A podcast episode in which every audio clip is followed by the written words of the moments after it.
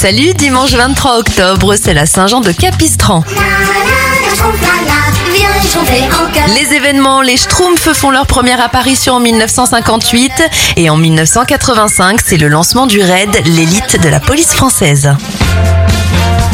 La spécialiste des mots est récemment évincée de déchiffrer des lettres. Ariel Boulin-Prat à 69 ans, 46 pour Ryan Reynolds et l'humoriste Giedré à 37 ans. On termine avec la sortie du single Baby One More Time de Britney Spears et c'était en 1998.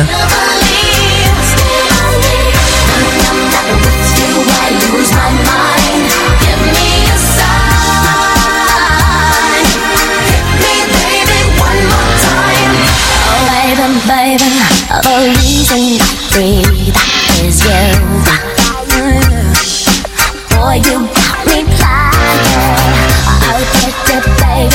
Here's.